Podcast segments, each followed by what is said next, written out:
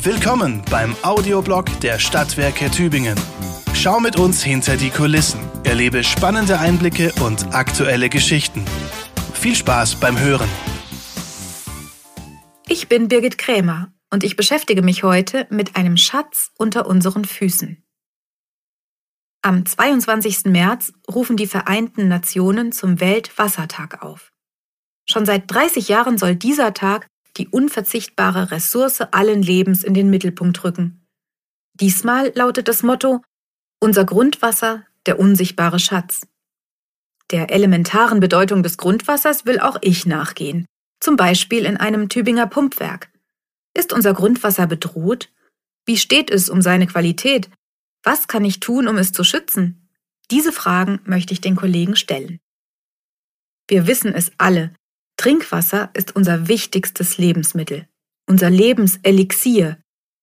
In diesem Blog beschäftigt uns das Thema ja immer wieder, besonders heute am Weltwassertag, wo es heißt Vorhang auf für einen unsichtbaren Schatz tief im Boden.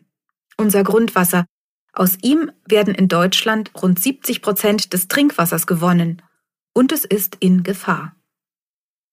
Deutschland ist ein wasserreiches Land, und doch habe ich in den letzten Sommern immer wieder mal gehört, dass Hitze und Trockenheit zu Engpässen beim Trinkwasser geführt haben. In Gemeinden in Bayern, in Hessen oder im Hochschwarzwald. Dreht uns die Klimakrise das Wasser ab? Diese Frage hat gerade eine ARD-Doku-Serie gestellt. Trotzdem scheint aktuell nicht so sehr die Menge das Problem zu sein, sondern die Qualität. So sieht das unser Kollege Matthias Jeckel bei den Stadtwerken Tübingen Bereichsleiter für Versorgungsnetze. Das Trinkwasser in Deutschland wird voraussichtlich nicht knapp werden, weil es zu wenig Wasser gibt, sondern weil immer weniger davon nutzbar ist. Mehr Verschmutzung, weniger Schutzgebiete und weniger Bodenpassagen werden das Trinkwasser eher limitieren als der Klimawandel, sagt er. Und unsere Wasserschutzgebiete sollten unantastbar bleiben. In vielen Regionen, vor allem im Norden und Osten Deutschlands, ist das Grundwasser erheblich belastet. Schuld ist Nitrat, das durch Massentierhaltung oder übermäßiges Düngen in den Boden gelangt, teils so gravierend, dass man nur schwer Trinkwasser aufbereiten kann. Auf der Webseite des Umweltbundesamtes erfahre ich, dass 2020 bei 16 Prozent der deutschen Messstellen der Grenzwert von 50 Milligramm Nitrat pro Liter überschritten wurde in landwirtschaftlicher Umgebung sogar bei 27 Prozent der Messstellen. Wie sieht das in Tübingen aus? Zum Glück sind wir hier noch weit weg von Krisenszenarien. Auch in unserem Trinkwasser ist Grundwasser enthalten, das die Stadtwerke fördern, zu rund einem Viertel. Der größere Teil stammt aus dem Bodensee. Im Mischbehälter auf dem Sand werden das Eigenwasser und das Bodenseewasser im Verhältnis 1 zu 3 gemischt und von hier aus verteilt. Die wichtigsten Grundwasserbrunnen der Stadtwerke liegen im Gernfeld bei Hirschau und im unteren Neckartal bei Lustnau. Der Brunnen in der Au, der älteste betriebsbereite Tübingens, dient schon lange nur noch als Reserve, ebenso der Wildermutbrunnen. Ralf Deninger ist Wassermeister bei den Stadtwerken und einer der Wächter über das Tübinger Grundwasser. Ich treffe ihn in der Nähe des Pumpwerks Unteres Neckartal, hier ragen in gewissen Abständen schmale, schwarze Röhren aus dem Boden. Vorfeldmessstellen, lerne ich. Ralf öffnet einen Deckel und lässt durch das Loch einen Wassersensor an einem langen Kabel hinunter, um den Pegel zu bestimmen. Die Sonde piepst, alles gut. Der Grundwasserstand ist hier etwa auf Neckarniveau, in vier Metern Tiefe. Mit einer kleinen Pumpe entnimmt er eine Probe. Jeder Brunnen liegt in einem eigenen Wasserschutzgebiet eingeteilt in vier Schutzzonen. Je näher am Brunnen, desto strenger. Schutzzone 1, der Fassungsbereich, ist eingezäunt. Betreten für Unbefugte verboten. Schutzzone 2, in der wir momentan stehen, erstreckt sich bis zu der Linie, von der das Grundwasser 50 Tage braucht, um in die Wasserfassung zu gelangen. In dieser Zeit werden mikrobiologische Verunreinigungen abgebaut, erklärt Ralf. Auf keinen Fall darf Abwasser oder Gülle hier in den Boden eindringen. Falls wir das feststellen, können wir aber noch rechtzeitig reagieren. Oder, wie es ein anderer Kollege mal drastischer ausgedrückt hat, im Wasserschutzgebiet sollte man nicht mal an einen Baum pinkeln. Die äußeren Schutzzonen 3a und b reichen bis zur Grenze des Brunneneinzugsgebiets. Auch hier gelten strenge Regeln für Industrie und Landwirtschaft. Zusammengenommen haben die Tübinger Trinkwasserschutzgebiete eine Fläche von rund 300 Hektar. Das entspricht etwa 200 Fußballfeldern. Zuständig für die Festlegung der Schutzzonen ist das Landratsamt. Der Wasserversorger hat sie zu überwachen. Die SWT arbeiten hier mit ihren Nachbarn zusammen, der Ammertal-Schönbuch-Gruppe und den Stadtwerken Rottenburg. Die Kollegen kontrollieren die Schutzgebiete regelmäßig auf Müll, auf Dünger oder Bodenablagerungen, sagt Ralf. Wir selbst schauen mindestens einmal pro Woche in der Schutzzone 1 und in unseren Pumpwerken nach dem Rechten. So wie wir jetzt. In einem eingezäunten Areal, mitten in den flachen Feldern östlich von Lustenau, zwischen Neckar und B27 steht das Häuschen, in dem die Pumpen brummen. Ich blicke in den tiefen, kreisrunden Brunnenschacht. Was ich hier sehe, ist das frisch geförderte Rohwasser. Das hat schon Trinkwasserqualität, betont Ralf. In der Tat ist das Grundwasser im Neckartal so sauber, dass es weder gereinigt noch aufbereitet werden muss, denn die Kies- und Sandschichten im Boden wirken wie ein Filter. Jede Woche wird hier eine Probe genommen und mikrobiologisch analysiert. Und um trotzdem jedes Risiko durch Keime auszuschließen, wird das Rohwasser für seinen bevorstehenden Weg minimal geklort. Zur Sicherheit. Schmecken kann man das übrigens nicht. Anders als in Paris zum Beispiel, wo ich mal gelebt habe und wo mir der Chlorgeruch schon aus dem Wasserhahn entgegenkam. Auch in den USA ist das Leitungswasser so stark mit Chlor versetzt, dass Amerikanern hierzulande direkt etwas fehlt. Eine Druckleitung befördert das Rohwasser von hier hinauf zum Wassermischbehälter Sand. Die Entnahmerechte erlauben für das untere Neckartal bis zu 77 Liter pro Sekunde. Wir pumpen aber nur einen Bruchteil davon, sagt Ralf. Schließlich wird zu drei Vierteln Bodenseewasser dazu gemischt. Und wenn es mal ein Problem mit der Bodenseewasserversorgung gibt? Dann hätten wir genug Spielraum nach oben. Wir könnten uns im Notfall ausschließlich mit Eigenwasser versorgen. Überwacht und gesteuert wird das alles digital von der Leitstelle in der Stadtwerkezentrale.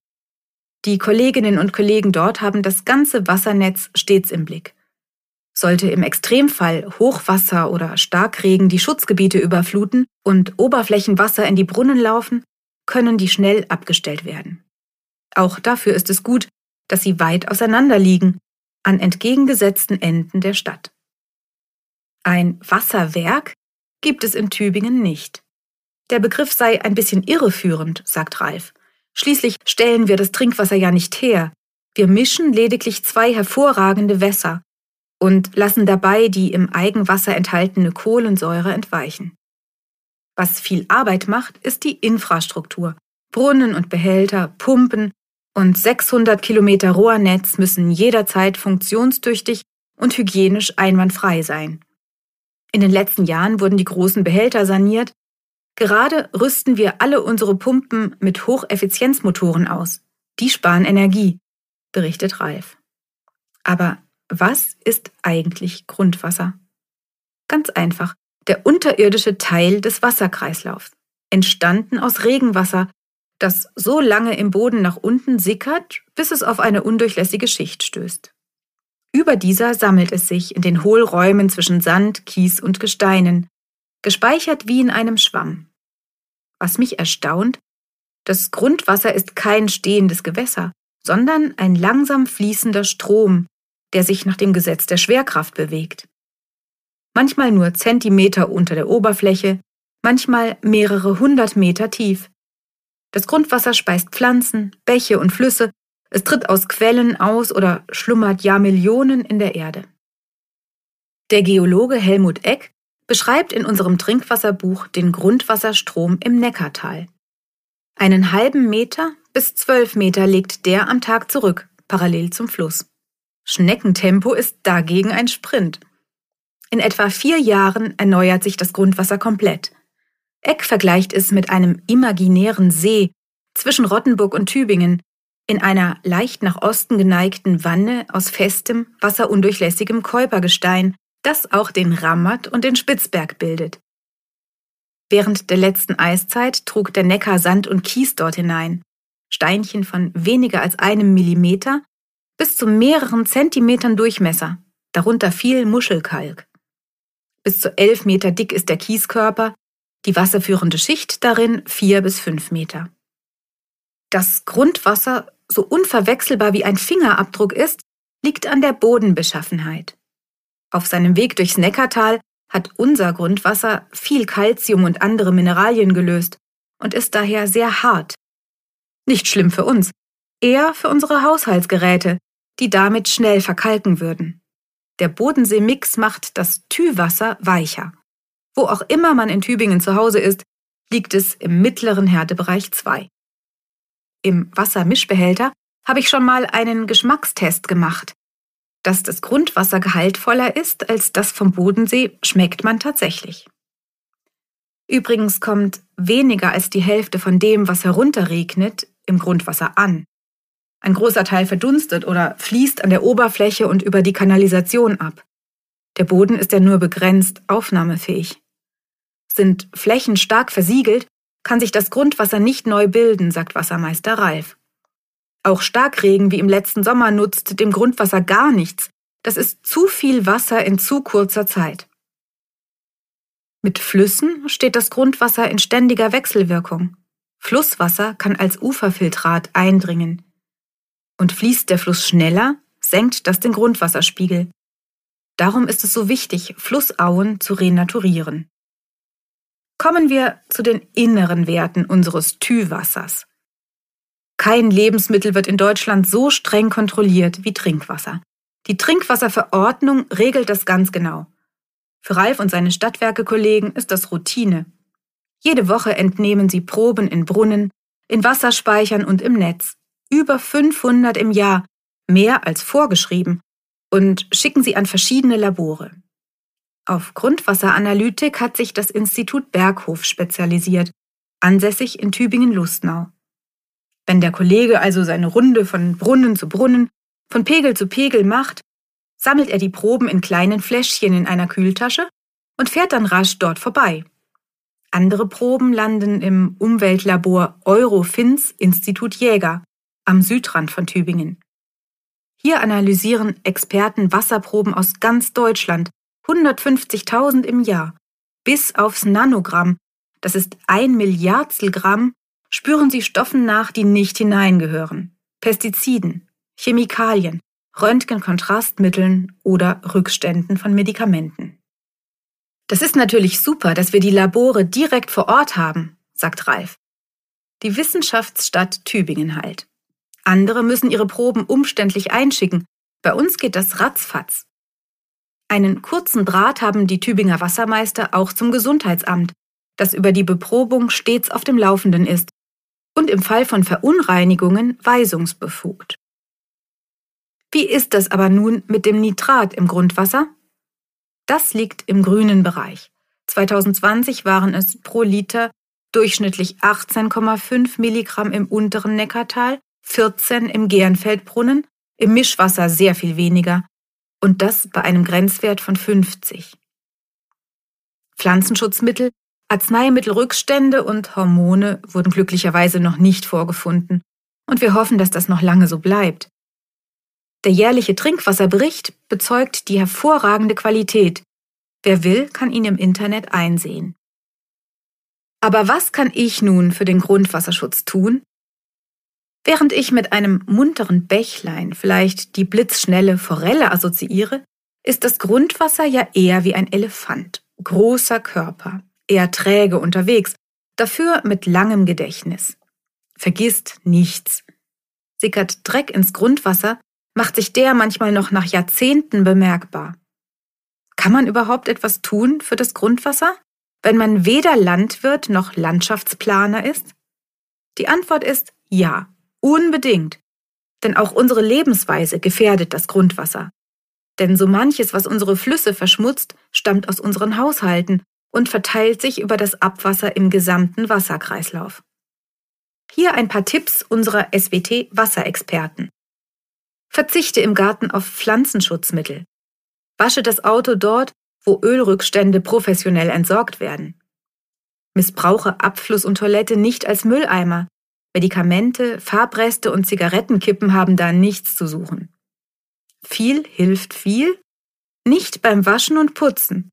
Verwende nicht mehr Wasch- und Putzmittel als nötig und möglichst keine aggressiven Chemikalien.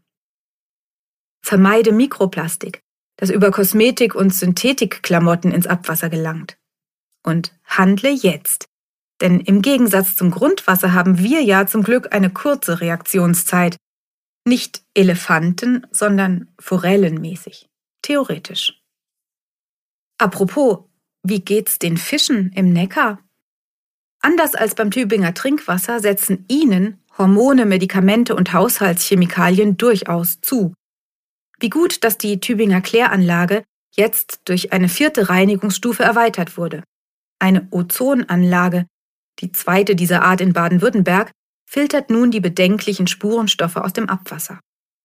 Und zum Schluss noch eine echt verrückte Idee. Mit dem Grundwasser heizen? Das tun Menschen bald im Tübinger Ortsteil Bühl. Dort entsteht in einem Neubaugebiet ein kaltes Nahwärmenetz mit Grundwasser-Wärmepumpen. Aber das ist ein anderes Thema für einen anderen Tag. Das war der Audioblog der Stadtwerke Tübingen. Vielen Dank fürs Zuhören.